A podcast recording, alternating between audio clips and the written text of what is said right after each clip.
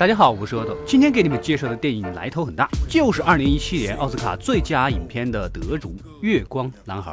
这个电影很简单，线性叙事，但不妨碍它成为一部优秀的电影。故事开始，小黑出生在黑人的社区，个子瘦小，经常受其他孩子的欺负，性格也比较内向。这天，他为了躲避那几个欺负他的男孩，藏到了一个毒贩的窝点。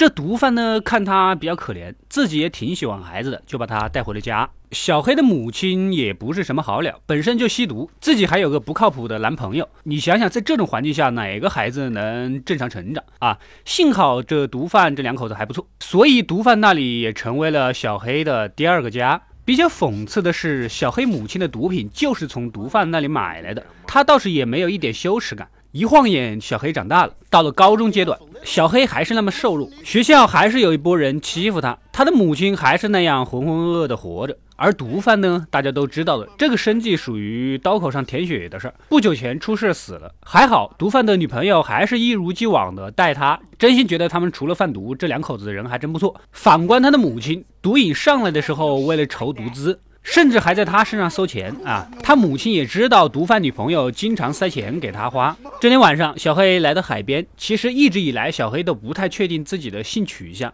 内向也没人倾诉。正好自己的同学也来这里抽烟，哎，这个同学也跟小黑是一起长大的，皮肤比小黑白一点，所以就叫中黑。两人敞开胸怀交流内心，再加上当天的月亮比较圆，海风拂面。两个人又有了一点肢体的接触，瞬间有一种奇怪的感觉涌上心头啊！这个现在你们看到的就是两个人激情的场景。啊，啊有人要问了啊，骗人，我什么都没看到啊，这个你们就不懂了。两个黑孩子在黑灯瞎火的地方，那个什么，确实不是播放器的问题，也不是你们眼睛的问题啊。第二天来到学校，那几个经常欺负他的孩子怂恿中黑也去欺负小黑。中黑呢，为了不让自己 gay 的身份暴露，更加不想让大家知道他们俩之间发生的事儿，没办法，只能下手。小黑这人也是倔，本来被打一拳躺在地上哇哇叫就完事儿了，非要不断的站起来面对中黑。之后，为了不让中黑被抓，还拒绝起诉。伤养好后，小黑来了学校，直接一板凳砸向了那个经常欺负他的那个孩子身上，结果被警察给带走。同样又是一转眼，又来到几年之后，小黑长大了，但是也经常做梦，梦见母亲对自己咆哮，而他也干起了贩毒的事儿，还是个小头目，生活也过得富足起来，人呢也变得壮实，不再像小时候那样瘦弱。一天晚上，小黑接到一个电话，那头传来熟悉的声音，这不是中黑吗？听到这个声音，小黑似乎又回到了当初儿时那个容易内向、紧张的状态。自从打人的事情发生后，他们已经很多年都没有联系了。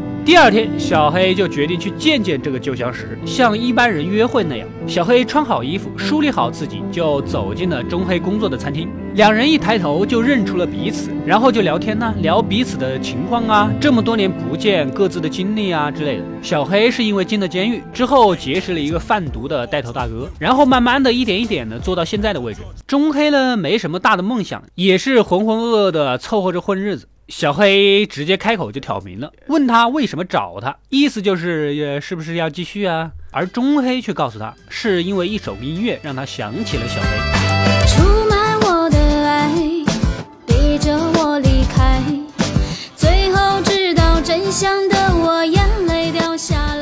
竟小黑大老远的来到中黑的城市，是吧？这个本着热情好客、略尽地主之谊的想法，今晚就顺理成章的住进了中黑的家里。中黑呢也发出了感慨，自己虽然结婚生子了，但从来都没有真正的为自己活过。这很明显的暗示自己结婚其实也不过是为了掩人耳目。此情此景，小黑支支吾吾的说出：自从跟中黑的那次之后，他从来就没有碰过其他的人。此时空气中弥漫着暧昧的气氛，在这狭小的空间里，两个人再一次抱在一起，很。显然，没有什么事情是能让两颗思念已久的心再次分开。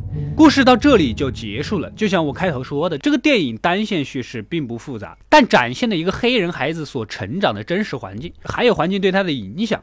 比如说小黑从小被欺负，长大后他健身，他戴金链子、戴金牙，就是让自己看起来更加强大，没人可以再欺负他。而单亲家庭，母亲糜烂的生活，根本就得不到家庭的关爱，在那种环境下，也致使他内向、不善言辞。故事的原型本来就是导演和编剧小时候的真实经历糅合到了一起。提到黑人电影，基本上都是种族歧视啊、历史斗争啊、犯罪啊等沉重的话题，很少看到这种将黑人孩子的一生细腻的剖开的方式，这也是它的独特之处。快快订阅及关注《恶的怪》来获取更多的电影推荐，我们下期再见。